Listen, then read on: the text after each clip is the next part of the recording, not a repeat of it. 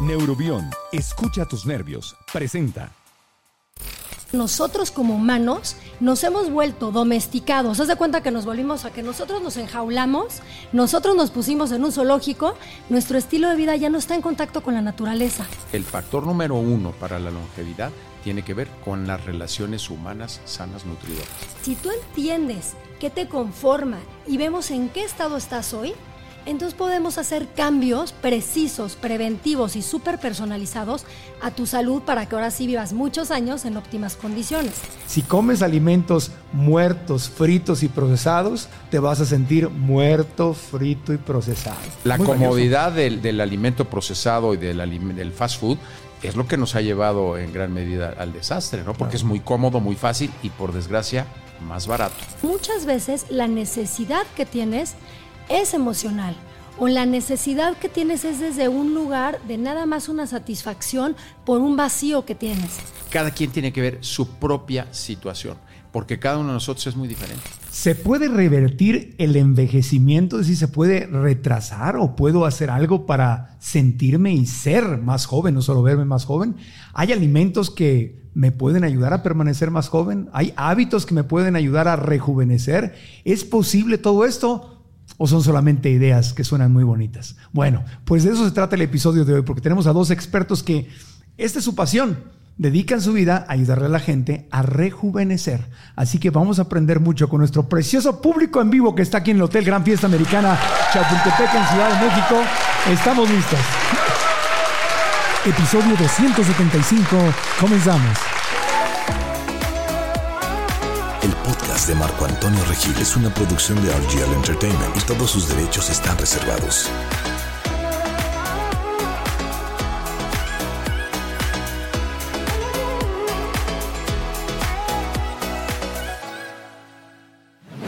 Ceci de los Ríos es Master Coach en Ciencias del Bienestar y especialista en biohacking. Es creadora del Smart Forum Well 360 y creadora del primer Biohacking Center en América Latina. El doctor Javier Soberón tiene un doctorado en investigación biomédica por la Universidad Nacional Autónoma de México. Es un destacado investigador en biomedicina, ingeniería genética y biotecnología. Actualmente es coordinador general del Centro de Ciencias de Complejidad de la UNAM. Ceci de los Ríos y el doctor Javier Soberón están en el podcast. Qué orgullo darle la bienvenida a Ceci de los Ríos. Gracias, gracias Ceci. Gracias, Doctor Javier Soberón, bienvenido. Muchas gracias. Oigan, a ver, de entrada, y así les, les pregunto, porque suena como demasiado bueno para ser verdad. ¿Se puede retrasar el envejecimiento? ¿Es, es, es real? Podemos retrasar el envejecimiento si nos cuidamos y si tenemos un estilo de vida que apoye nuestro bienestar. El principal problema es que todos nuestros hábitos de vida cotidianos están haciendo que realmente envejezcamos enfermos y además prematuramente. Y a mí me gusta decirlo así. Los animales no envejecen como tal, o sea, van, van muriendo poco a poco, pero no es como que vayan acelerando su oxidación. Un animal tiene su ciclo de vida completamente normal. De hecho, nosotros somos lo más parecido a los chimpancés, 90, 99% de nuestro ADN es parecido a los chimpancés, y en realidad ellos viven hasta que ya el cuerpo deja de, funcionar. ¿Y por qué? Porque viven en la naturaleza. Entonces el problema principal es que nosotros como humanos nos hemos vuelto domesticados. Haz de cuenta que nos volvimos a que nosotros nos enjaulamos, nosotros nos pusimos en un zoológico y ellos están al aire libre. Nosotros estamos enjaulados en una casa, en un coche, en un restaurante. Nuestro estilo de vida ya no está en contacto con la naturaleza ya no estamos pasando tiempo al aire libre, ya no estamos en el sol, ya no dormimos cuando oscurece, ya no comemos a nuestros ciclos y eso es lo que está envejeciendo el cuerpo. Entonces, claro que sí podemos revertir si regresamos a unos hábitos de vida maravillosos y claro, hacemos cosas y consumimos ciertos alimentos que nos van a apoyar esa oxidación del cuerpo. Doctor, ¿por, qué, ¿por, qué, te apasiona este tema de, retrasar el envejecimiento? ¿O, cuál sería tu opinión sobre esta frase de ¿se puede retrasar el envejecimiento? Sí. A ver, yo he estado muy dedicado al sector salud. Eh, en alguno de los últimos tiempos fui director de un Instituto Nacional de Salud de Medicina Genómica. Y esa, eh, digamos, cercanía con eh, el sector salud me llevó a la conclusión de que, por desgracia, el sector salud eh, debíamos más bien de llamarle el sector enfermedad, porque pues todo el sistema de salud está dedicado a curar a quien ya está enfermo. Pero la genética moderna nos permite prevenir, nos permite tomar cartas en el asunto de nuestra propia salud y preservarla. Y ese es el futuro de la salud. El futuro de la salud es preventivo. En ese sentido, eh, las nuevas herramientas, los nuevos conocimientos que trae este siglo a todo lo que dan, nos va a permitir precisamente toda una serie de herramientas tecnológicas y de, y de análisis eh, de todo tipo, convertirlas en directrices para mejorar nuestra vida durante el tiempo que tengamos que vivir. O sea, efectivamente, el programa genético humano es para vivir más o menos 100 años. Si, si lo hacemos mal, vamos a vivir muy pocos porque nos vamos a accidentar o nos vamos a morir de una enfermedad catastrófica muy jóvenes.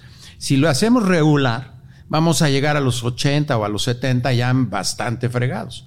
Pero si lo hacemos bien, debemos poder llegar todos a los 90 o 95 años en muy buena salud. Ese es el tema, llegar en muy buena salud a donde lleguemos. A donde lleguemos. Porque es el tema es quedarte y estar como carrito ya, como carcachita que ya no te funcionan las cosas y estás realmente sufriendo mucho. Ya Eso no, es mala idea. Ya no disfrutas la vida. Así es. Sí, ese es, ese es el problema. Ahora, eh, no en todas partes del mundo se envejece igual. ¿no? Aquí tengo algunas, algunas estadísticas. ¿Cuál creen? A ver, vamos, le preguntamos a 100 este, asistentes al podcast. ¿Cuál creen que sea? Mencionen el país donde creen que hay más longevidad, donde la gente vive más tiempo. ¿En dónde creen? ¿Dónde? Japón. Respuesta número uno. Muy bien. Japón le diste 83 según eh, la Organización Mundial de la Salud. Japón es el primer lugar, 83.8 años. ¿Quién creen que? No, perdón, Japón, 84.4 años. Segundo lugar, con 83.8 de promedio, le sigue, ¿quién creen? Italia. ¿Italia? No, Suiza. Suiza. Número dos. Y el número tres, no haga trampas, si no vean. ¿Dónde creen? Número tres. México, los Tarahumaras, en la Sierra Tarahumara. Ah, bueno, los Rarámuris, ¿no? Singapur sería el, lugar número 3 con 83.6 años. Y México, su promedio es de 82.9 años. O sea, no estamos muy lejos de los tres primeros lugares. Esa es una buena noticia. Sin embargo, Estados Unidos tiene un promedio de vida de 77.6 años y ha bajado. En los últimos años bajó su promedio de vida. ¿Por qué, doctor? El país más poderoso del mundo, Estados Unidos, y va para abajo en su promedio de vida. ¿Qué hábitos traen o qué pasa? Pues sí, nos lo va a reforzar esto. Es que tienen unos hábitos terribles. Sí. Terribles. De, comida procesada, de estrés, de eh, malos hábitos eh, personales, principalmente. Y yo creo que eh, eso es, como siempre, muy complejo. Corrijo la estadística. Los latinos de Estados Unidos, 77.6 años. Los anglosajones de Estados Unidos, 76.4. O sea, está los latinos de ganamos por un año. ¿Por qué, Ceci? ¿Por qué será? Curiosamente, eh, tienen la, ese es el país que más enfermedades tiene. O sea, tienen la tasa número uno de diabetes, de enfermedades cardiovasculares. Y vamos a lo mismo. Están enfermos. O sea, hay mucha enfermedad. ¿Por qué? Por mala alimentación, sobre todo los azúcares, los procesados, el tipo de dieta. Los malos hábitos como el sedentarismo, el estar todo el tiempo en aparatos electrónicos, la televisión, o sea, hay muchas cosas que tienen que tener un orden y no lo ha tenido así. O sea, no estamos descansando en la noche porque no hay un buen hábito. Entonces, todo eso va deteriorando el cuerpo y por supuesto que termina en una enfermedad, pues, terminal. Sí, estamos hablando de casi ocho años de, diferencia. Pero ¿por qué? Si, el, si en Estados Unidos hay mucho dinero, consumen, es el país que más lácteos consume en el mundo, es el país que más carne consume en el mundo, pues tienen toda la tecnología, toda la medicina, tienen, tienen seguro, hay servicios médicos. Bueno, hay un punto importante en lo que estamos haciendo. Además de todo eso, también tiene que ver el estilo de vida de la conexión y las relaciones y mm. cómo estemos viviendo en mucho mayor sintonía con el ambiente y con tu ambiente interno.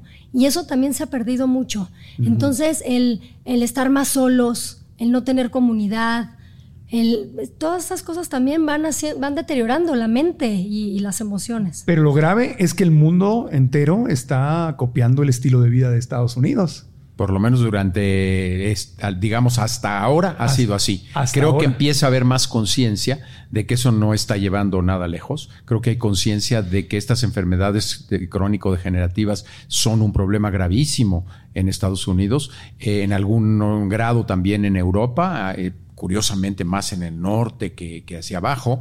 Y yo creo que lo tenemos que ver como siempre como un problema, al ser un problema humano, social y técnico también, digamos, de, de, los servicios de salud, etcétera, nos damos cuenta que no basta con ser rico y tener mucho dinero, sino que se requiere también una costumbre social y una cuestión de comportamiento.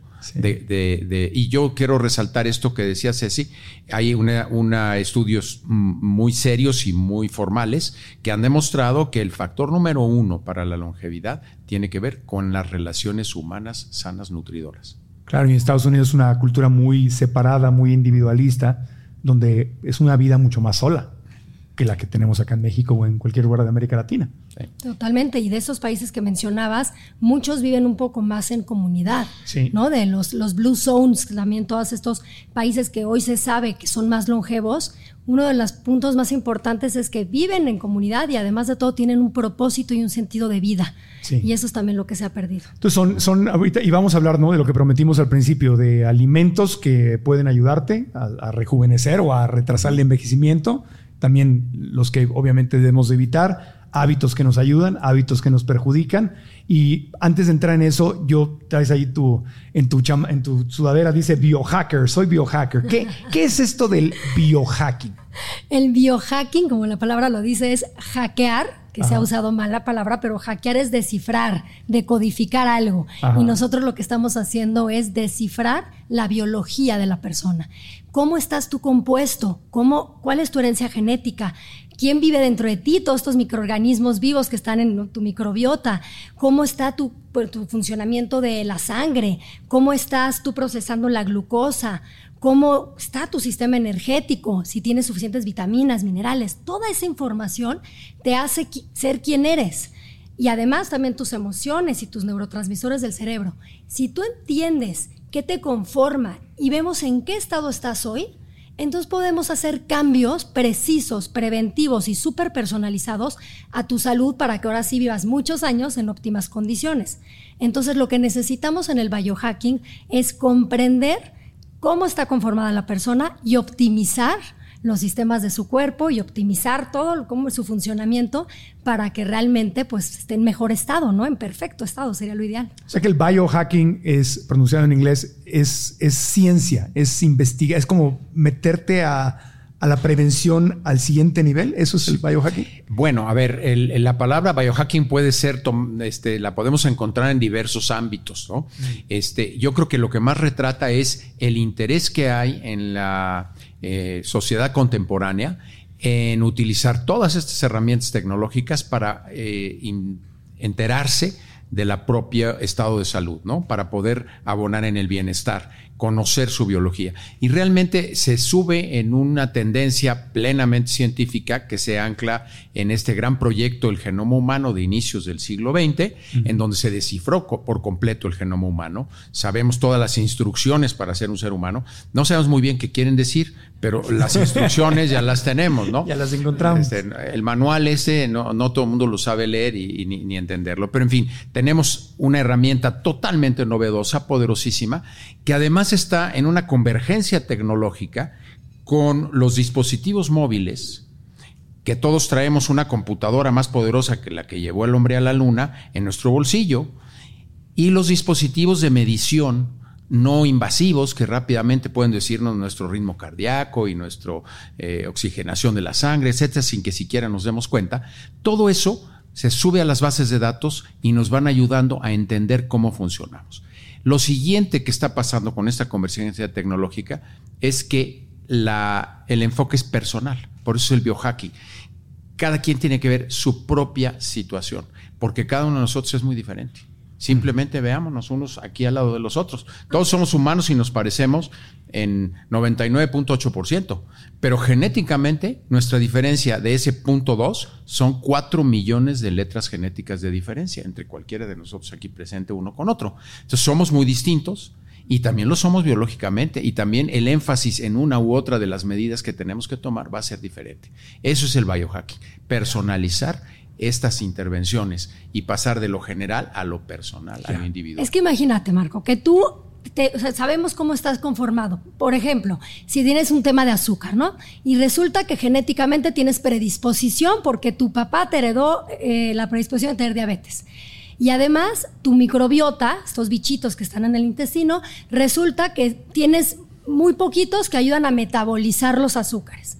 Y además te ponemos un monitor para poder estar revisando que cómo, o sea, lo que estás comiendo, cómo esté subiendo o bajando el azúcar. O sea, un monitor que se queda conmigo todo el día. Sí, o sea, que te pegas, o sea, un, como si fuera, digamos, un parche, un parche, te lo pones y ahí toca ese, ese, eh, la agujita toca tu sangre, entonces tú puedes estar monitoreando y con tu ah. celular tú estás viendo cómo está tu azúcar. Y además de todo, tenemos unas tiras de, de, para la orina y ahí puedes tú saber si está eh, desequilibrándose tu acidez o tu alcalinidad por el, por el azúcar.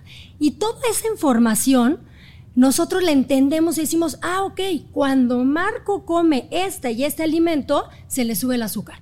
O cuando Marco está estresado, o cuando Marco siente que hay un tema emocional, o cuando sube y baja. Entonces ya entendimos cómo funciona y no nada más estamos pensando, ah, el azúcar es malo. Sí, ya sabemos que en general es malo, pero ¿cómo es malo para la, persona concreta de Marco. Entonces, ya podemos entender y hacer cambios muchísimo más estratégicos y personalizados. Y en esa aplicación yo le tengo que ir diciendo a la aplicación qué pasa, porque si me subió el azúcar nada más, pues no vas a ver qué fue lo que comí. O sea, yo tengo que registrar me comí tal cosa o me enojé, o, o sea, tengo que irle dando información a la aplicación. Bueno, si en la aplicación, o no siempre es una aplicación, también puede ser tú ir, o sea, tú ir eh, escribiendo cómo vas, qué estás ah, haciendo. Durante el día. ¿no? Hay, sí hay aplicaciones también para eso, pero bueno, lo que nosotros hacemos es conocer a la persona y que nos vaya reportando cómo se siente. Porque lo que también es muy importante en todo el biohacking es el acompañamiento que le das a esa persona y no nada más de con una máquina te conectas y te va a decir qué comer. No, bueno, hay la parte de los especialistas que ayudamos. Claro, es, como hacer un fine tuning, una, sintonía muy precisa de lo que a ti te afecta, en qué medida te afecta para poder cambiar esos hábitos o, alimentos. Sí, o lo que te beneficia y pues me hacerlo más. Ahora, mencionaron la palabra genética, muy importante. ¿Hasta en qué medida eh, es, es hereditario cuántos años voy a vivir o cómo los voy a vivir y hasta qué medida puedo realmente hacer un hacking, o sea, hacer un cambio. Sí, sí, sí. Como, como siempre esto es una, una cuestión de un balance de dos cosas. Lo que traigo yo de genética, lo que me salió en la baraja, y luego cómo la juego, ¿no? Este, cómo juego la baraja es precisamente mi estilo de vida. Yo puedo intervenir en cómo se expresa o cómo funciona el conjunto de genes que heredé. Pero es un indudable que la, genética determina en gran medida la longevidad. Ahora, la mayor parte de los seres humanos estamos programados para vivir una cantidad muy similar de años. Sí, tampoco es que varíe tanto, pero sí es cierto, habrá gente con una predisposición a ser más longevo y otra menos. Los genes que que tienen que ver con esto se están descubriendo poco a poco y sus interacciones. Pero sí, por ejemplo, teniendo el genoma completo de los que son supercentenarios, estamos viendo que lo que pasa, más que tener pocos genes perjudiciales, tienen algunos genes muy favorables, que los protegen. Ese tipo de cosas se están investigando. Y parte del trabajo de un científico como yo en relación con los, eh, el grupo que se interesa en su bienestar es tratar de acercar todas estas herramientas tecnológicas como van saliendo. ¿no? Entonces hoy podemos saber nuestro genotipo, o sea, pues podemos hacer una mm, cosa, digamos, ver nuestra genética en general cómo está y podemos ver predisposiciones y podemos ver nuestra longevidad predicha. Mm. Sí podemos asomarnos a eso con el avance del conocimiento. ¿Y, esa longevidad predicha depende de los genes que heredé o depende de cómo voy en mi juego en este momento? La predicha depende de los genes que heredas. 100%. Y si la vas a hacer valer o extender por tu estilo de vida, eso ya depende de ti. Pues ustedes me pueden decir a mí, tú Marquito estás diseñado para vivir 78 años, 86 años, 90. Eso es una cosa. Sí, genéticamente podríamos saberlo. Saberlo. Ahora bien, depende de cómo haya yo vivido. Réstale 10. Súmale 5. Exacto. Ok, ok. Ah, qué interesante. Bueno, y entonces eh, empecemos a hablar de esos hábitos. Por ejemplo, ¿qué, ¿qué, hábitos pueden ayudar a la longevidad y qué hábitos nos hacen que le restemos años a la vida? Todo depende, todo tiene que ver con la energía. Eso es bien importante que entendamos eso. La energía es como una pila, ¿no? Se va a acabar o te va a durar. Entonces, si tú le quitas energía a tu cuerpo, ¿qué es lo que le drena o que le resta la energía?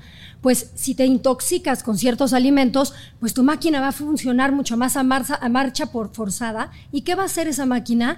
Pues va a desgastar la pila, ¿no? Entonces, intoxicar tu cuerpo con alimentos que ya sabemos, azúcares, lácteos, eh, los alimentos procesados, eh, la dieta Western Diet. La dieta de las bolsitas y de la comida rápida. Exactamente. Entonces, todo eso es lo primero que pues, te va a oxidar y, y, pues va a disminuir energía. ¿Qué otra cosa? Dormir mal. Si tú tienes una mala calidad de sueño y no duermes por lo menos siete horas y realmente es de calidad, con este anillo yo mido el sueño. Entonces yo puedo saber qué tan bien dormí, aunque obviamente me voy a despertar y voy a saber energéticamente cómo me, me levanto. Pero aún así, yo puedo entender cómo fue mi calidad de sueño. Y si no logré reparar y entrar a un sueño profundo, pues entonces también estoy disminuyendo la energía a mi cuerpo. ¿Qué otra cosa le, resta? El sedentarismo le resta energía.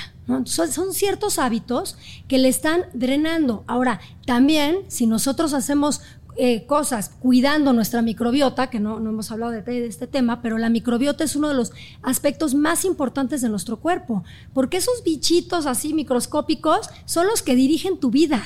Gracias a ellos estás vivo, están encargados de funciones tan importantes como el sistema inmune, que no estés inflamado, que tengas sustancias en el cerebro para sentirte contento y relajado y muchas cosas más.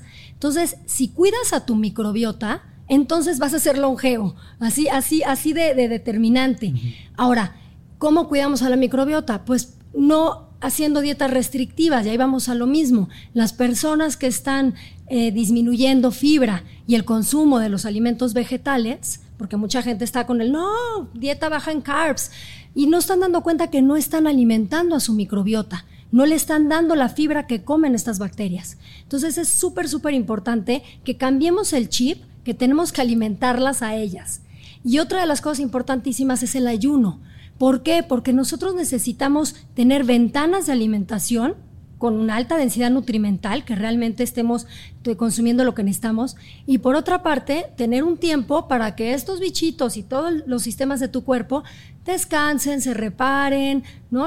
toda la energía se vaya a desintoxicar el cuerpo, se vaya a repararlo, se vaya a producir cosas importantísimas para tanto nuestra mente como nuestros sistemas. Entonces, tenemos que comprender que ya no tenemos que vivir del antojito y de lo que mi hábito es lo que, ay, pues es que sí me gusta la salidita y la tomada y la fumada, y, porque eso está deteriorando tu, todas tus células. Entonces tenemos que cambiar completamente si queremos tener muchas, pues vivir muchos años, pero en muy, muy buena condición. Antes de continuar con el podcast, les quiero recomendar el hotel en el que estamos grabando este episodio. Se trata del Gran Fiesta Americana Chapultepec en Ciudad de México. Mi equipo y yo estamos fascinados con la hermosa vista que tiene del castillo y el bosque de Chapultepec. Tiene habitaciones súper cómodas y amenidades como bar, gimnasio y un restaurante de comida mediterránea. El personal del hotel es súper profesional y amable y nos ha brindado un excelente servicio. Además, sus salones nos han quedado perfectos para grabar este episodio. Así que cuando visites la Ciudad de México te recomiendo que te hospedes en este hotel. Reserva en granfiestamericana.com. Repito, granfiestamericana.com. Y ahora continuamos con el podcast.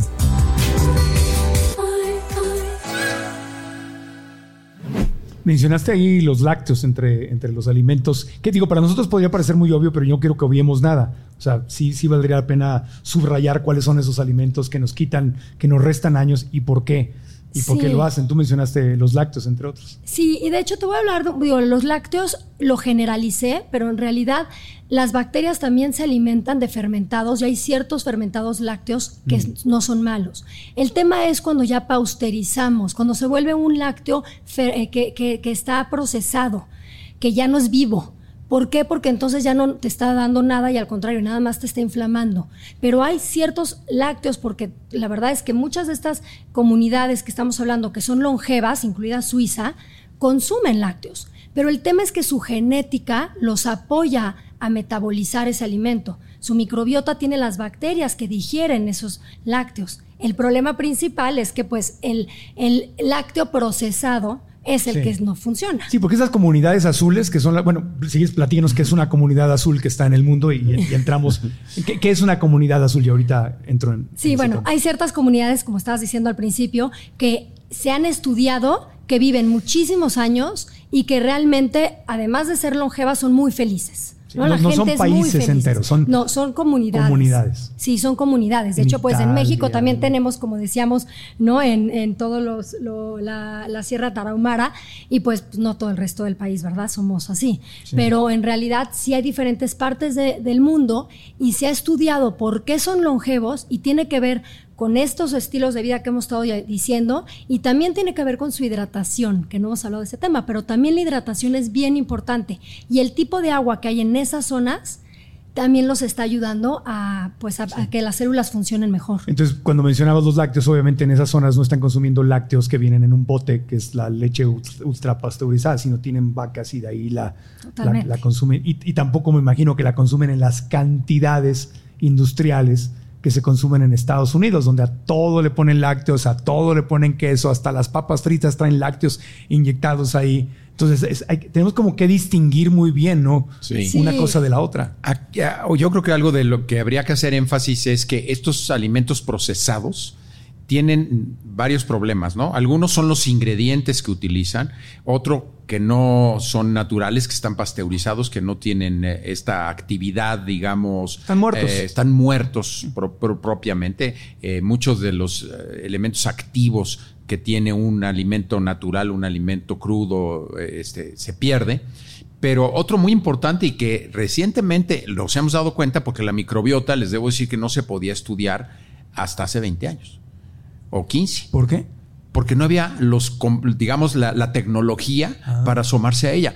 Podemos eh, analizar la microbiota humana a partir de que sabemos hacerlo del genoma humano y que tenemos las máquinas. Ah, la tecnología para descifrar los genes es la tecnología que más rápido ha progresado en la historia de la humanidad. Se abarató un millón de veces en 10 años. No hay ninguna tecnología que se haya barato abaratado en esa forma. Entonces ahora podemos descifrar el microbioma de una persona, la microbiota intestinal, por ejemplo, de manera pues cotidiana y, nos hemos dado cuenta de lo que está pasando ahí. ¿Qué está pasando? Que cuando se come procesado, se, eh, se ingieren, vamos a decir, 50 compuestos distintos. Si se come natural, son 5.000 compuestos distintos. Y nuestra microbiota vive de eso. Entonces, una microbiota de alimento procesado es como si fuera un zacatascal, así que tiene cuatro especies, y una microbiota de alimentos naturales variados es como si fuera una selva llena de especies diferentes que son muy resistentes a la, perturbación.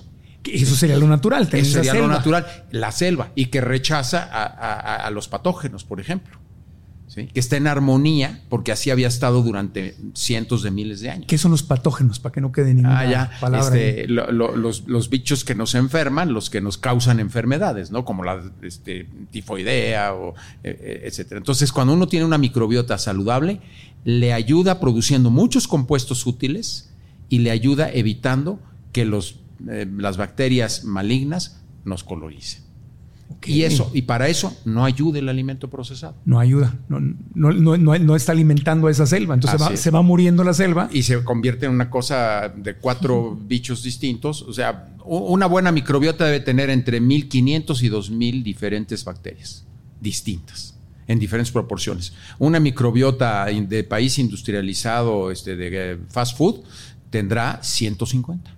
Quizá esa es una de las razones por la estadística tan marcada de Estados Unidos con menos expectativa de vida. Ah, hay, hay tratados y, propuestas muy serias científicas que dicen que esa es una de las principales causas. Una de el empobrecimiento de la microbiota. Y el, y o sea, ¿de dónde viene la mejor fuente para crear esa selva dentro de nosotros y que nos defienda? ¿Qué es lo que sí hay que comer para que tengamos ahí la, la selva del Rey León con Toy Tarzán y los changuitos, todos ahí listos. Mira, yo siempre ahorita que lo dijo el doctor, así lo comento yo. O sea, la selva tiene diferentes tipos de especies. Estamos hablando que tú para que sea diversa quieres tener eh, changos, cocodrilos, elefantes, leones, jirafas, etcétera, ¿no? Entonces quieres tener de diferentes, pero no quieres tener dos de cada uno, de nada serviría. Entonces quieres tener muchos, pero en adecuadas proporciones, porque si tienes mucho más leones que cebras, ya no hubo comida, ¿no? Entonces es bien importante que entendamos que la proporción es lo que hace que una microbiota sea la adecuada. Pero esas bacterias comen diferentes tipos de, fibras. El alimento favorito de la microbiota es la fibra. Fibra. ¿Dónde está la fibra? En el reino vegetal. En un pedazo de carne no hay fibra. Entonces, ¿Dónde está la fibra? En las leguminosas, los cereales, en las frutas, las verduras, los germinados, las algas, o sea, una gran variedad del reino vegetal, las grasas vegetales también, el aguacate, el palmito, hay una gran variedad. Ahora, si tú siempre te alimentas de lo mismo, y eso quiero puntualizar porque entonces las personas dicen, pero yo como ensalada, me tomo mi jitomate con mi lechuga y siempre como ensalada. Tienes un cierto tipo de fibra, pero hay más de 100 distintos tipos de fibra que alimentan a las más de 100 millones de, de 100 billones de bacterias que hay en el intestino. Entonces, si tú quieres tener variedad de ellas para que cumplan una variedad de funciones para tu cuerpo, necesitas consumir diferentes tipos de todo eso. Entonces, hay que contar más de 30 diferentes tipos de, colores, ¿no? Del reino vegetal, Entonces, decir, bueno, hoy voy a comer eh, morado, y entonces son las moras azules, cebolla morada, berenjena, y así te vas con cada una de ellas y tienes una variedad enorme. Entonces yo les, digo mucho, dejen de ir a los supermercados y vayan al mercado. Si tú vas al mercado encuentras todo natural, de la mejor calidad y además de todo ves un colorido brutal, porque sí hay esa diversidad. O sea que hay, que hay que consumir diferentes especies de vegetales de todos tipos, sabores, colores, semillas, leguminosas, no nada más frijol negro siempre, hay que comprar frijol de varios colores y kale o este, hay diferentes, o sea, no lo mismo, lo mismo, lo mismo, que lo está diciendo si es verdad, voy al súper y compro casi siempre lo mismo. Tal cual. Y es lo que tengo que, cambiar. Seguro. claro, porque cuando vivíamos en la selva y no estaban domesticadas las semillas, consumíamos de todo. Y además lo que había y estacional. Sí. Cambiaba de una estación a la otra, eh, pero ciertamente es mucho más variado. Hoy día que podemos estudiar la microbiota, lo podemos ver qué pasa cuando estudia la microbiota de una población urbana, así de fast food, etcétera, y cuando estudias la microbiota de eh, eh, pueblos que hay todavía cazadores recolectores que viven de la naturaleza.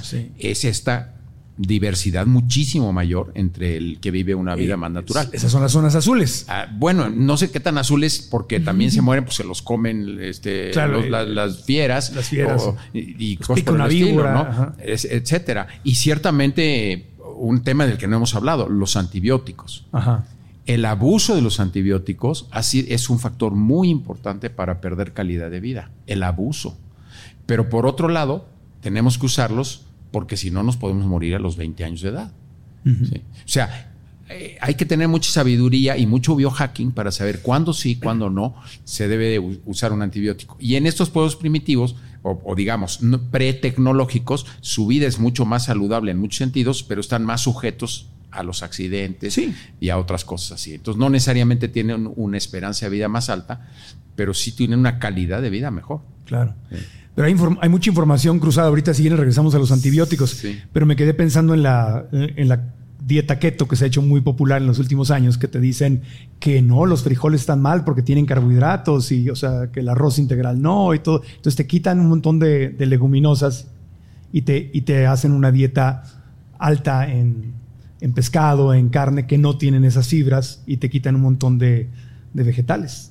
Totalmente. Nosotros cuando analizamos la microbiota de las personas en, en la empresa y vemos la cantidad de personas que están haciendo dieta keto y cómo está su microbiota, es, ya, de hecho es un patrón muy claro, o sea, ya sabemos, ya ni siquiera o sea, podemos saber si está haciendo keto o paleo o no, que vemos la microbiota y decimos, esta persona trae una dieta restrictiva de carbohidratos porque no tiene diversidad en la microbiota.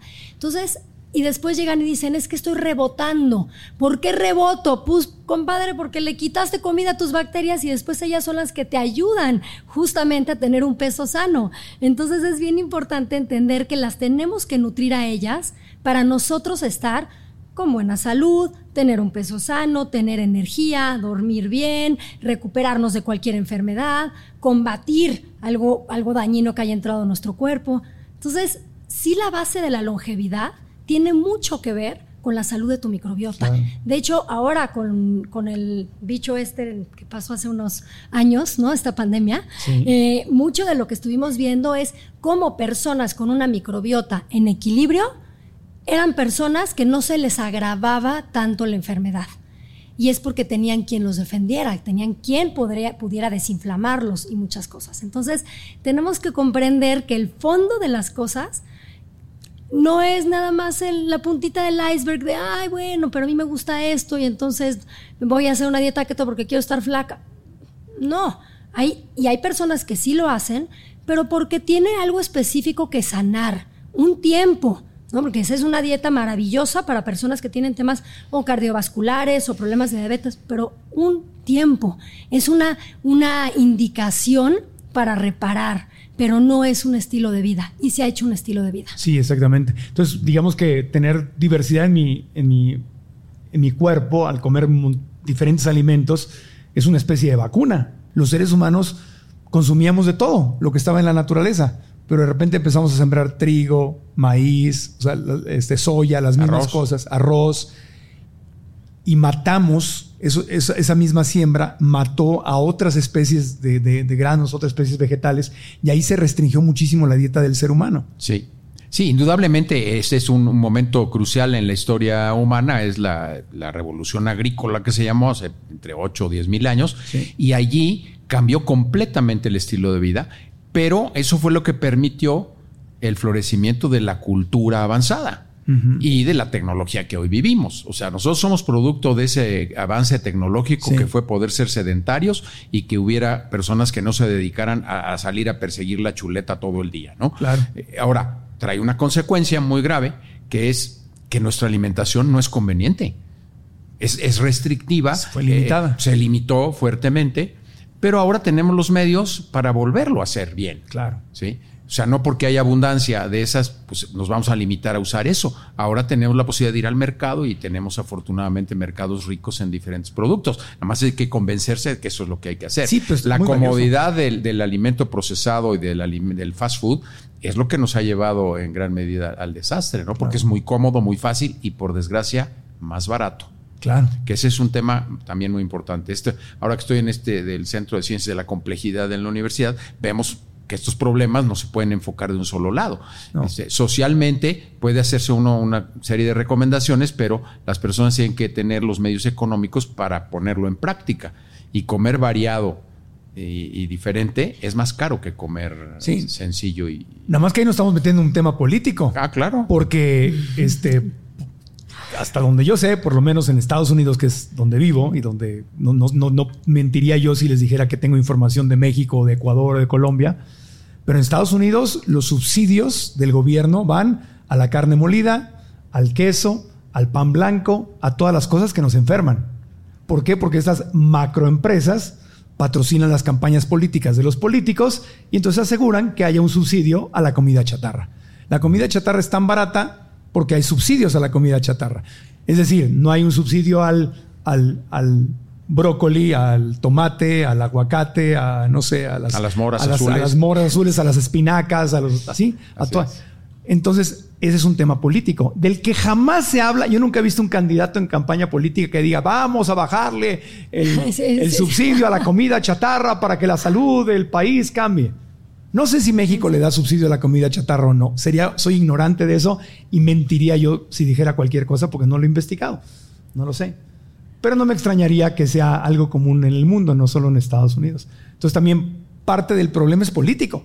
Es claro. por qué nuestra gente se está enfermando, por qué la gente de escasos recursos no puede comer mejor y por qué sí se puede comer una hamburguesa de la comida rápida, porque hay más tienditas con comida chatarra en los pueblos. Tal cual. Que espinacas. Así es. Y también educativo y conciencia. Eh, Entonces, además de social, la, parte de la educación, si las personas no, no, saben, no entienden que, les cae mejor a la larga, porque bueno, estamos hablando de este tema de, longevidad, si no comprendes que eh, por momento, ahorita dices, bueno, esto me lo como, pero nada más es, es por por necesidad o porque crees que es lo mejor para ti en, esto, en esta etapa. Si no piensas a largo plazo, yo he platicado mucho y decíamos, es que ¿cuándo tienes que pensar en la longevidad? ¿Cuándo tienes que empezar en tu vida a, enfocarte a un envejecimiento sano? Desde que eres joven. O sea, no te tienes que esperar hasta que ya tienes cierta edad para decir, ah, entonces ahora sí me voy a enfocar en eso. O sea, el envejecimiento sano sin enfermedades se construye con cada hábito que hacemos. Cada cosa que hacemos desde que nos despertamos hasta que dormimos, es importantísimo lo que estamos llevando a cabo. Y eso es lo que va apuntando a que realmente podamos estar bien, estar en nuestro máximo equilibrio, en nuestro máximo potencial también mental. Muchas veces hablamos de lo físico, físico pero y la mente, queremos tener realmente un cerebro superactivo, ágil, que no se nos olviden las cosas, que no esté cansado. Y todo eso tiene que ver con lo que hagamos el día de hoy. Claro, exactamente. Ahora sí, volvamos a, los antibióticos. Me quedé con el tema de los antibióticos. El abuso de antibióticos no viene, o, o corrígeme, doctor, viene de que la gente está consumiendo demasiados antibióticos así en la farmacia. A ver, hay dos problemas fundamentales, yo diría. Uno, que precisamente al alimento industrializado, a los animales se les dan antibióticos. Este, creo que es un número similar a eso, el, 80% de los antibióticos que se compran o se consumen en Estados Unidos van a los animales. Para que crezcan más rápido, para que engorden más rápido, muy provocador concepto, y eh, pues es para que no se enfermen y se puedan criar este, más e-, económicamente mejor. Y ese antibiótico llega a las personas y llega a todo el entorno y ha generado una perturbación fuerte de la microbiota en general, ¿no? De la humana y toda la que está a su alrededor. Segundo problema, se prescribe por las, digamos, los médicos prescriben los antibióticos con más frecuencia, con más intensidad de la que se debiera. Y tercero, que hasta hace poco tiempo en México y ahora otra vez buscando alguna triquiñuela, la gente se automedica con antibióticos. Sí. Y eso, esto no debería de ser. Sí, aquí en México, bueno, ahorita no sé, pero antes se podía ir a, comprar trociscos de terramicina, que son antibióticos, y te los comprabas sin. No, no y cualquier antibiótico se podía comprar. Hoy día está más restringido, pero digamos, las farmacias tienen a su médico de cabecera que, no cobra y que está ahí al lado y le prescribe el antibiótico allí en el en in situ. Ahí mismo. Ahí mismo se lo da a la, persona para que pueda comprarla y la farmacia vende el antibiótico. El servicio que daña no estoy diciendo que sea malo o, que esté todo mal, pero ciertamente la intención de que el antibiótico fuera prescrito en forma muy cuidadosa, pues se ha perdido en parte por esta situación en las farmacias. Pero el 80% de los antibióticos va a los animales y los seres humanos al comer animal se comen el antibiótico. Así es. Al menos en Estados Unidos es ese. Son esos tres problemas, ¿no? El antibiótico en los animales, el abuso del antibiótico por el propio gremio médico y la automedicación, que en algunos países sigue subsistiendo un poco como en México. Y se llama antibiótico, es antivida. O sea, ¿qué te hace el antibiótico? Y mata la microvida, la microbiota. La, microbiota, que es la que necesito, que es la que me defiende, el antibiótico mata mi microbiota. Entonces, quieres vivir muchos años, pues no puedes matar a tu microvida, porque no te va a ayudar a vivir bien. Y aparte hay un riesgo enorme de de que los antibióticos por el abuso dejen de, hacerle efecto a los seres humanos ah. y que cuando los necesitemos ya no nos van a hacer efecto. Eso es una crisis constante y que ocupa a mucho de la investigación científica actual. ¿Cómo evitar que los microorganismos se hagan resistentes y cómo desarrollar nuevos? Porque es una batalla que nunca termina, ¿no? la bacteria, el bicho, se adapta, se hace resistente y tenemos que variarle acá para seguir contendiendo. Y hay que meterle más antibiótico y llega un momento que ya a lo mejor mi cuerpo ya no va a reaccionar, ya, ya, ya está. Pues digo, si, si, el bicho es resistente, por más que tomes este, acarretadas, no va a funcionar. Ya no va a funcionar. Es más bien la ciencia médica que va desarrollando nuevos antibióticos, porque los antibióticos son responsables de un aumento de varios años de esperanza de vida. Eso es indudable. Claro, usados con responsabilidad. Usados con responsabilidad. Si no es malo el antibiótico, es el, lo que el abuso. El abuso del antibiótico. ¿Te ha pasado que se te entume o se te duerme alguna parte de tu cuerpo? Esto puede deberse a deficiencias de vitaminas B Por eso mi doctor me recomendó tomar Neurobión, que por su combinación de vitaminas B1, B6 y B12 puede ayudar a reducir este y otros síntomas hasta en un 66% en solo tres meses. Escucha tus nervios.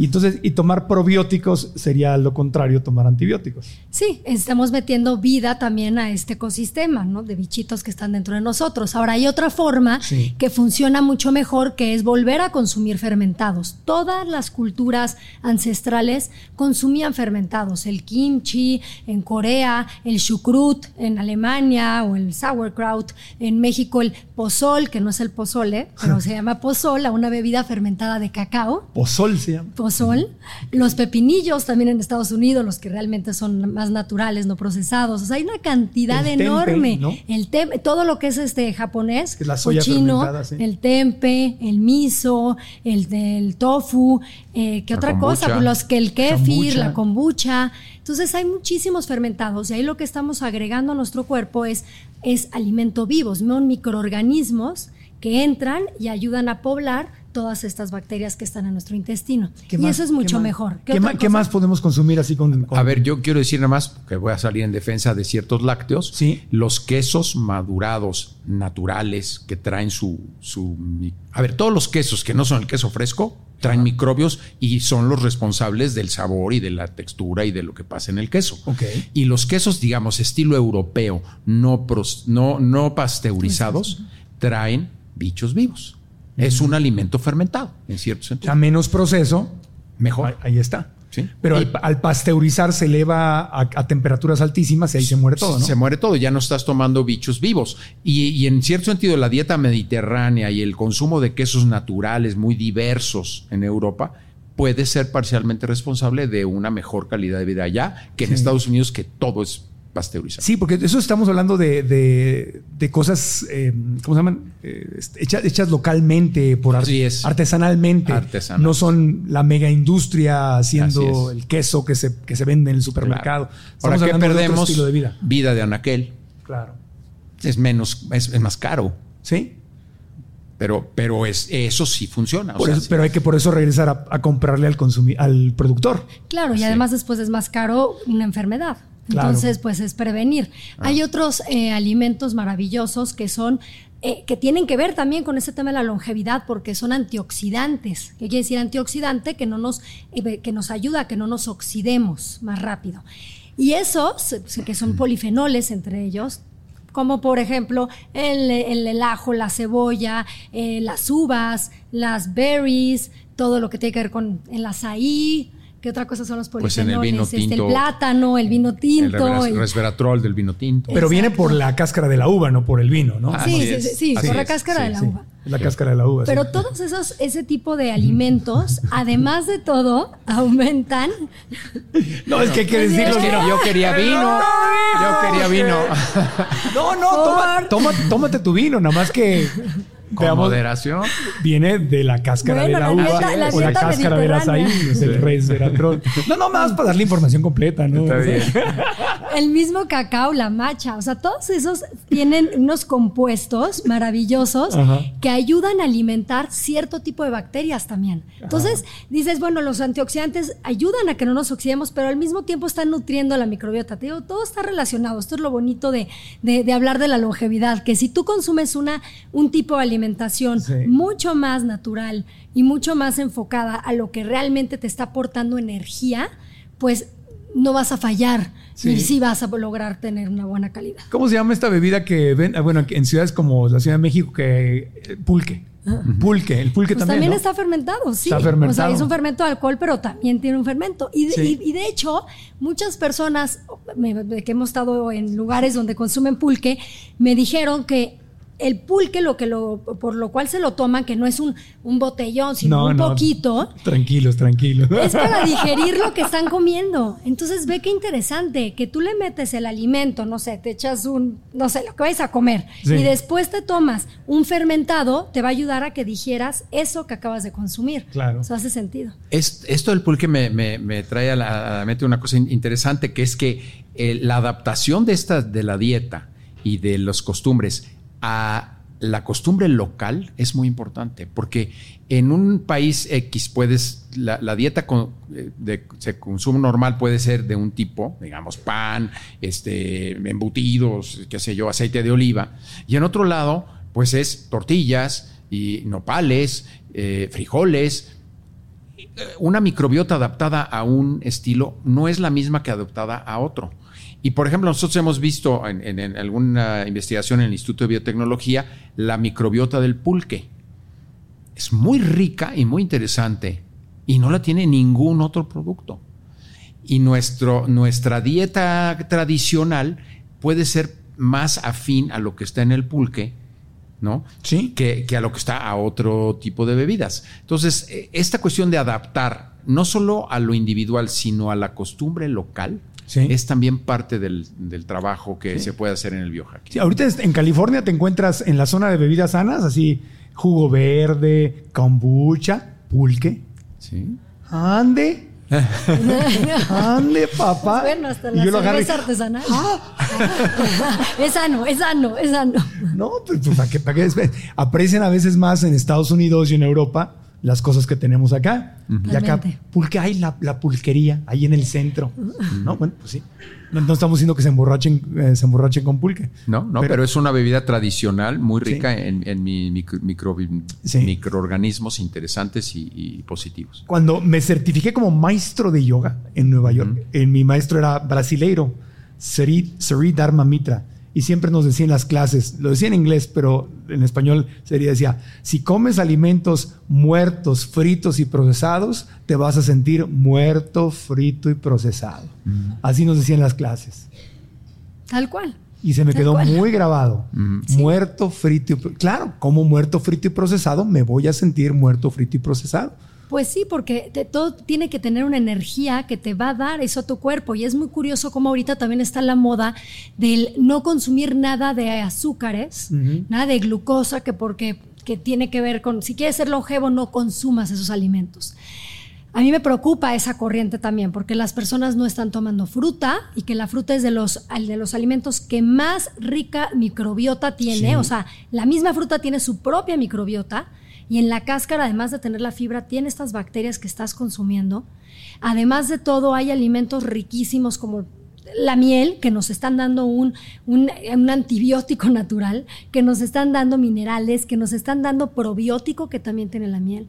Y hay muchos alimentos que, claro, tienes que, uno, moderar el consumo, pero dos, yo les digo, te estás quitando la fruta, cuando llega un paciente ahí al Biohacking Center y, me dice, no, no, a mí no me mandes nada de fruta ni nada de, cosas que me vayan a subir de peso. Te estás quitando la fruta y no te estás dando cuenta que lo que realmente te está subiendo de, peso es el estrés es el estilo de vida que estás realmente alterando a toda tu, o todo tu sistema. Y hay muchas otras cosas que afectan más que realmente el poder decirme cómo una manzana súper jugosa y muy energetizante que estar consumiendo otras cosas procesadas pero light o procesadas pero que no tienen nada de nutrientes. O porque en la dieta keto les dijeron que no comieran frutas. Exactamente. Que eso ya está más viejo que el caldo. O sea, desde la dieta de Atkins decían eso y la, la dieta de South Beach que era un poco menos restrictiva, pero nada más les han ido cambiando los nombres a las dietas y regresan otra vez a lo mismo y a traer esta guerra.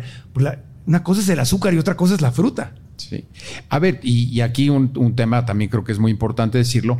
Eh, todos estos cambios de estilo de vida tienen un efecto que es de mediano y largo plazo. No puede uno esperar un resultado inmediato. Si uno quiere un resultado inmediato, pues sí, puede ser la dieta keto u otra que necesita bajar de peso, pero no va a durar, porque no está basado en una salud verdadera de hábito alimenticio y de una microbiota saludable. Entonces, al final, si se logra ese mm, estilo de vida eh, adecuado, el, control del peso va a venir solo.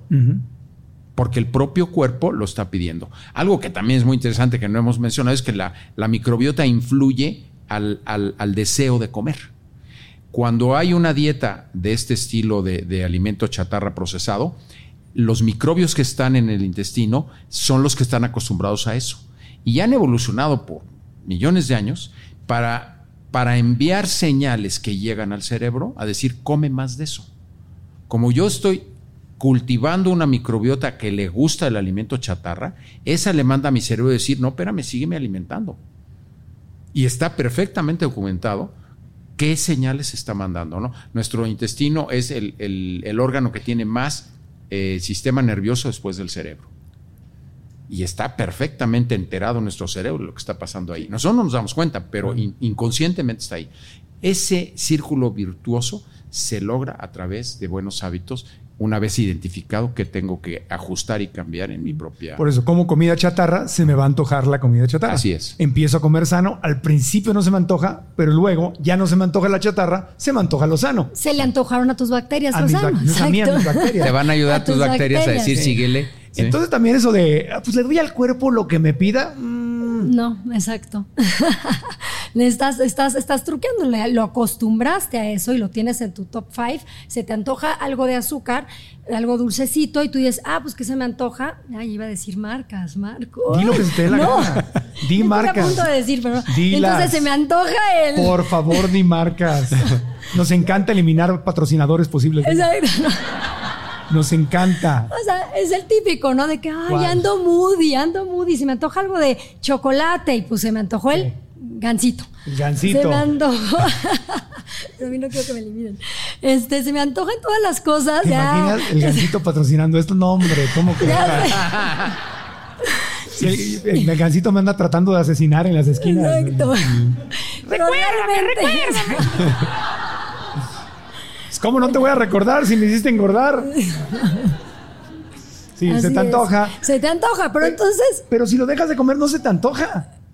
O, se te va a antojar, o se empiezas a comer algo que sea rico en cacao, que era lo que necesitaba tu cuerpo. Tu cuerpo necesitaba magnesio, o necesitaba el triptófano que te ayuda a sentirte contento. El, compuesto es lo que necesita tu cuerpo. Tú lo traduces a eso es un gansito o es un pedazo de cacao puro artesanal que además de todo también está fermentado, ¿no? Entonces, depende de las elecciones que tú tengas, tienen que ver pues, cuáles son tus top de la lista y lo que estés recordando. ¿Has visto el elmo ese de, es un GIF que le ponen fuego y está el elmo así, con fuego, así, así me sentí ahorita, por favor, ¿cómo vas a comparar el cacao, que es un superalimento, con el ganso este? El cual.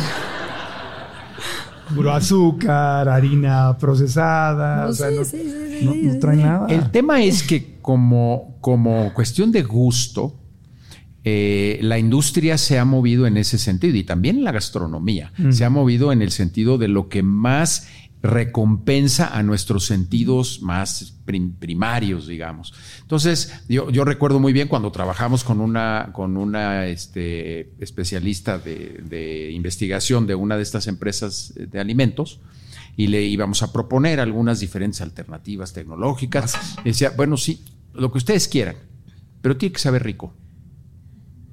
Si no es sabroso, ni me lo propongan, porque no va a prosperar. Y sabroso quiere decir verdaderamente adictivo. Sí, o sea, que me, haga que consuma más. Sí, por eso es que tienen demasiada azúcar, demasiada grasa, la combinación letal que es grasa con azúcar, pero es que eso es delicioso.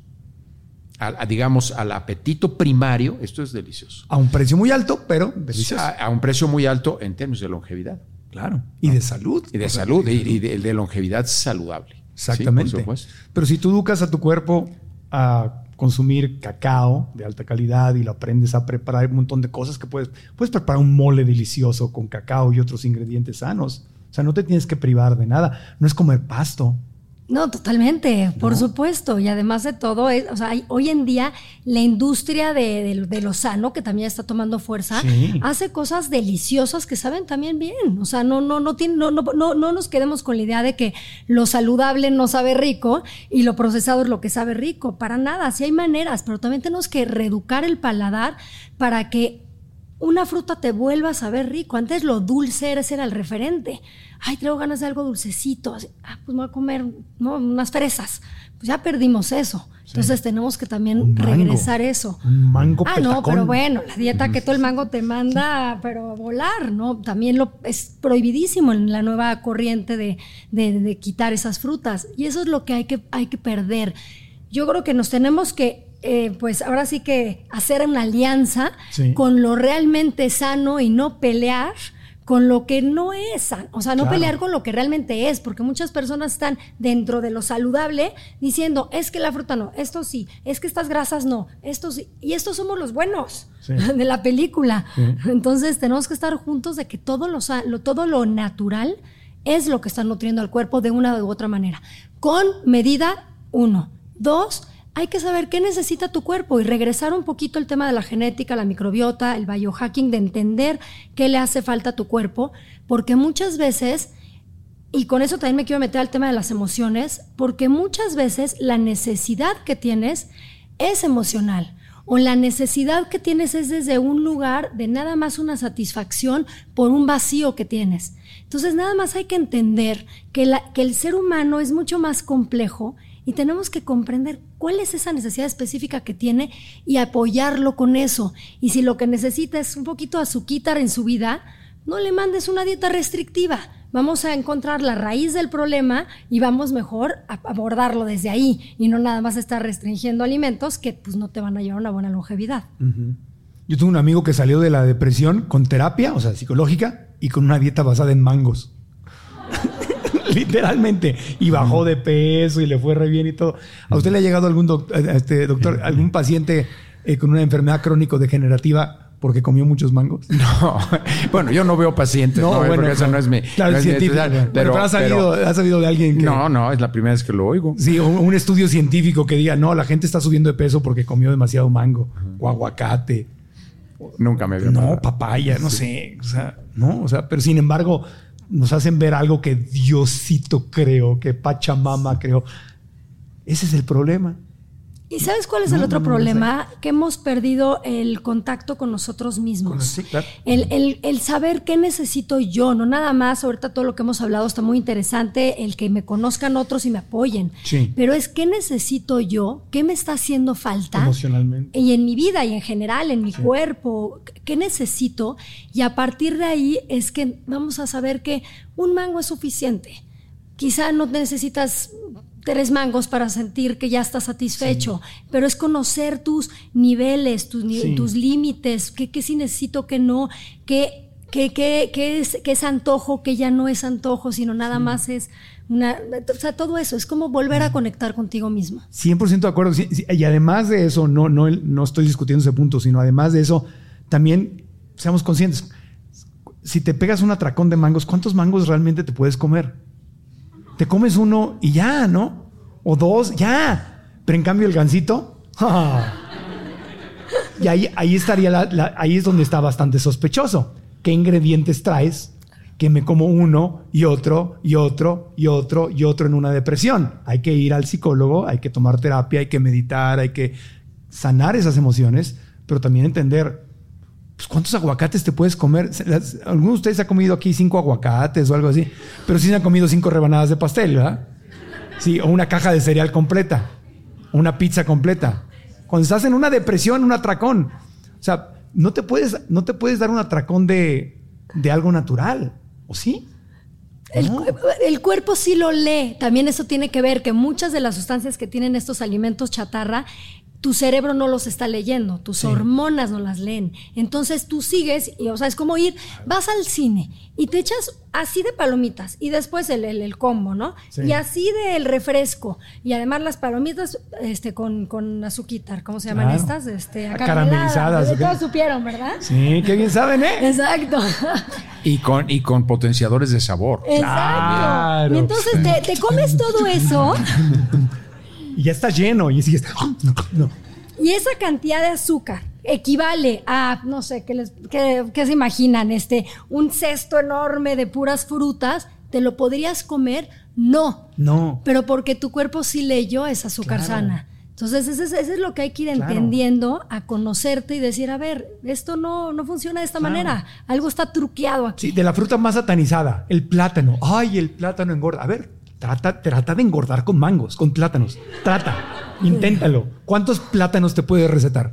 Totalmente. ¿Cuántos? O sea, yo a veces estoy en un aeropuerto o algo y digo, pues, ¿qué, qué hago? No, ya, siempre hay un plátano y me echo uno o dos y ya con eso ya, o sea, llegué a, a, Mérida, mi vuelo, ya tranquilamente y sin hambre, ¿no? Pero, pero, entonces, si empezara, imagínate que si, nos dijeran, le gustaría aumentar el tamaño de sus palomitas, le gustaría disminuir su vida con un tamaño de palomitas más grande, ¿no? Con todo. Exacto. Pero ese es otro estilo. Por solo dos pesos. Por solo dos pesos.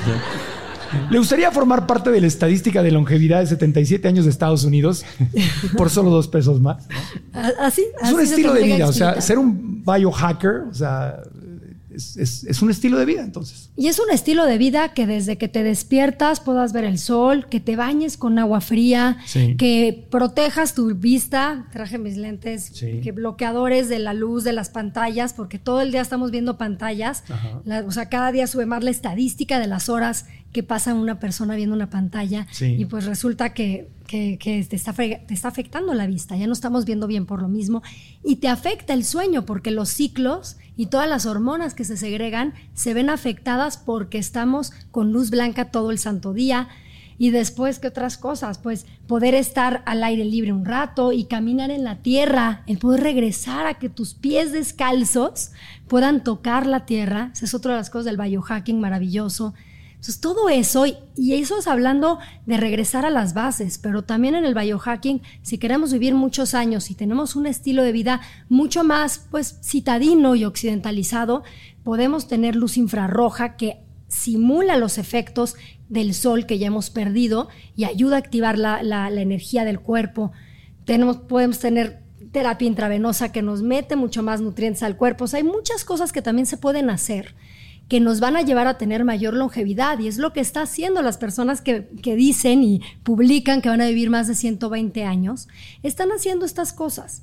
Pero vámonos otra vez a, ok, si tienes un estilo de vida que ya es estresado, que ya vives en una ciudad, aquí, bueno, contaminadísimos, puedes hacer muchas cosas que te van a ayudar a revertir. Sin duda alguna, sí hay tecnologías basadas en ciencia que te van a ayudar a revertir.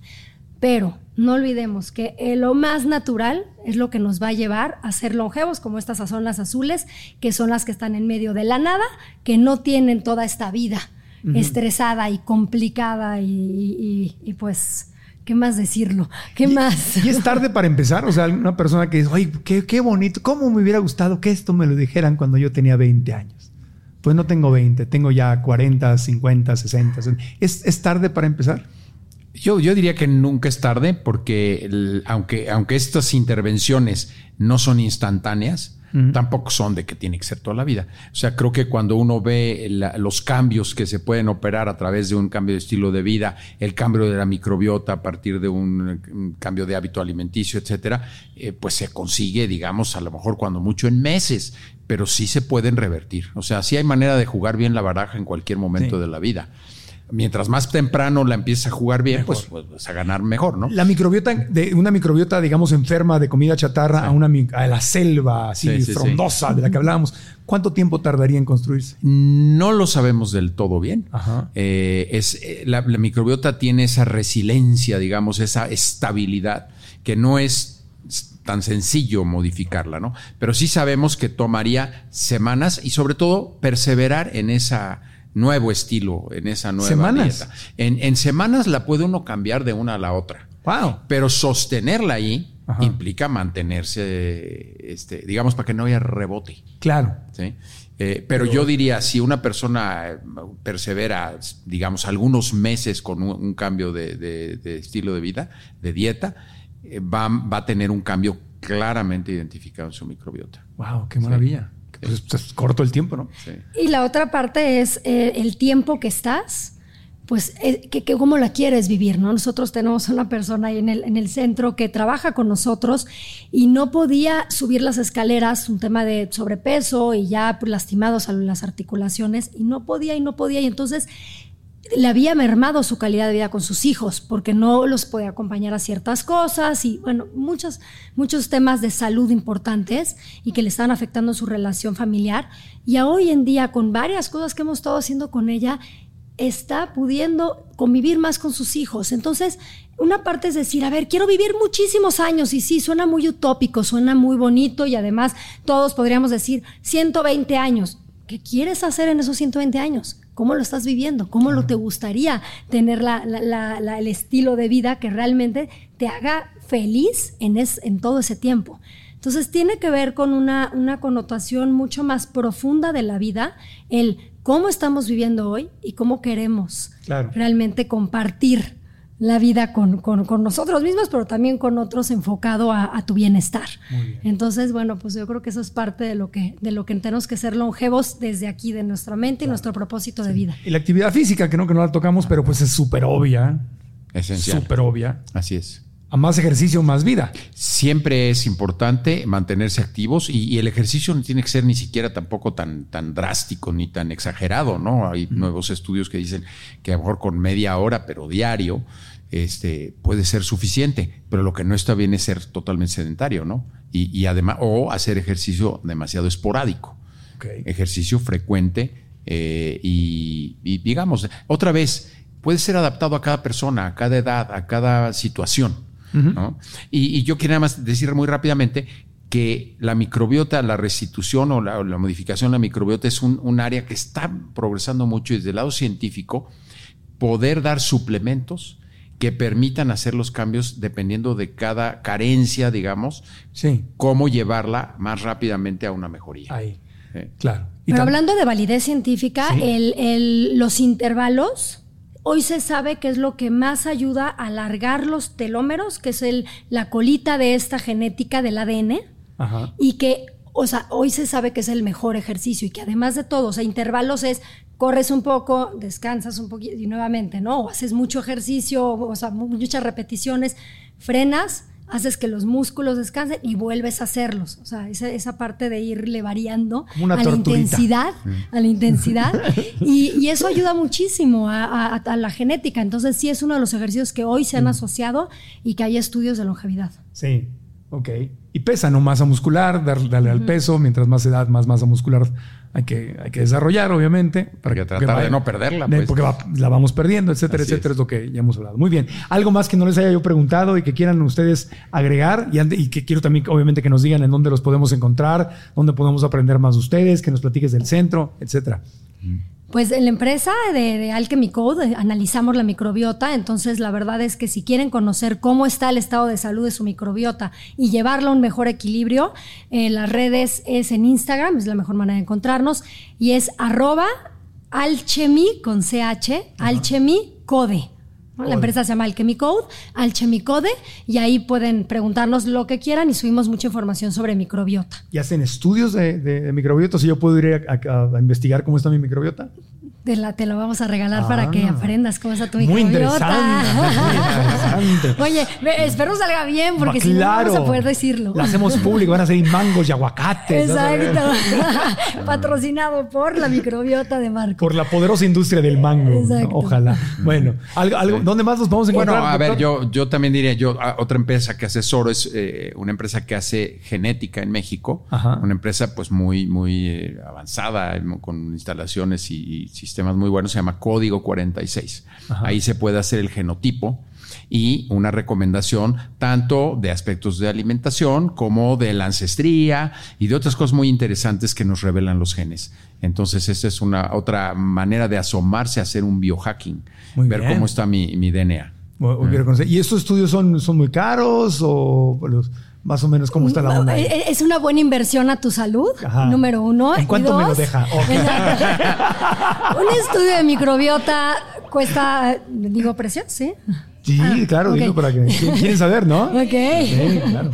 5,400 y lo que incluye son pesos. Sí. no, no bueno, si ya decir, comparamos con dólares, va a decir que barato. No es que nos ven en otros países, sino todo el mundo sabe cuánto cuesta en pesos, como 250 dólares como 150 dólares y además de todo te incluye toda la interpretación de, de, cómo estás. Y yo siempre digo, es la mejor inversión porque es lo que te va a ayudar a prevenir. Claro, más barato que un concierto de Bad Bunny que no te ayuda en nada. Exacto. y ahí, bueno, pues los, también el estudio lo hacemos en el centro, en el Biohacking Center, que es este donde podemos hacer ese estudio y el de genética y muchísimos otros para poder conocer cómo estás y de ahí hacer cambios. Lo que hacemos es cambios personalizados de alimentación, suplementación, hábitos y todo un programa para que realmente puedas estar muy bien. ¿Y tiene su propia red social o propio, dónde encontramos el biohacking? Ese es arroba biohacking.center. Y si estos nombres que están medio complejos se les dificulta, búsquenme a mí, escríbanme arroba Ceci de los Ríos G y yo los mando a cualquiera de las. En Instagram. En Instagram. Los vamos a poner aquí en, pantalla, en YouTube, y los vamos a poner aquí abajo en las notas del episodio y las aplicaciones de podcast también ahí pondremos todo para que ahí queden grabadas. Así que si están, hoy, están haciendo ejercicio mientras escuchan o ven el podcast y dicen, no se lo aprendieron, vayan a las notas y ahí vamos a Me encanta, me encanta la idea. Invitadísimo. Si, quieres, luego hacemos un giveaway también ahí. claro, padrísimo. Sí, hacemos un giveaway. Sí, sí ah, claro, claro. Que, Muy bien, muy bien. Perfectamente. aprovechen también. Pues muchas, muchas gracias. Le damos un aplauso con todo cariño a Ceci de los Ríos y a Javier Soberón, al doctor Javier Soberón. Gracias por habernos acompañado. Gracias, gracias por ver y escuchar este podcast. Suscríbanse al canal de YouTube, like a la campanita, activen la campanita para que les lleguen las notificaciones, dejen acá abajo comentario qué fue lo más importante que aprendieron. Si les gustó este podcast, quieren que más gente lo escuche o lo vea, entonces copien la liga y compártenlas en, sus, redes sociales, en su WhatsApp, ahí los grupos WhatsApperos, en Facebook, en donde sea, en las historias de Instagram y también los que están en aplicaciones de podcast, suscríbanse, cinco estrellas, una reseña positiva, nos ayuda muchísimo. Gracias al Gran Hotel, al Hotel Gran Fiesta Americana Chapultepec en Ciudad de México y a nuestro público precioso en vivo que nos acompaña. Gracias, gracias, gracias. Hasta la próxima. Aprendamos juntos. Gracias.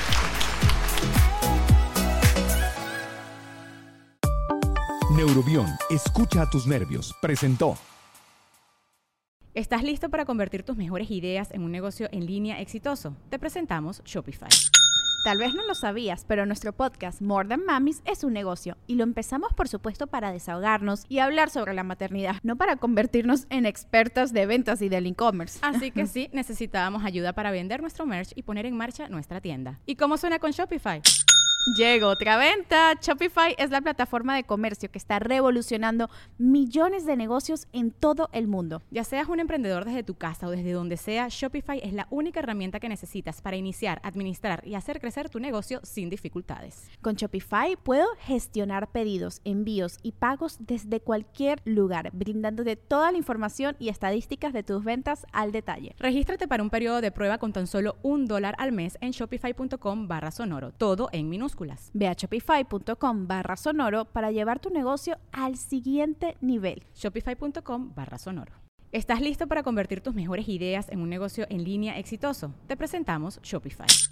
Tal vez no lo sabías, pero nuestro podcast More Than Mamis es un negocio y lo empezamos por supuesto para desahogarnos y hablar sobre la maternidad, no para convertirnos en expertas de ventas y del e-commerce. Así que sí, necesitábamos ayuda para vender nuestro merch y poner en marcha nuestra tienda. ¿Y cómo suena con Shopify?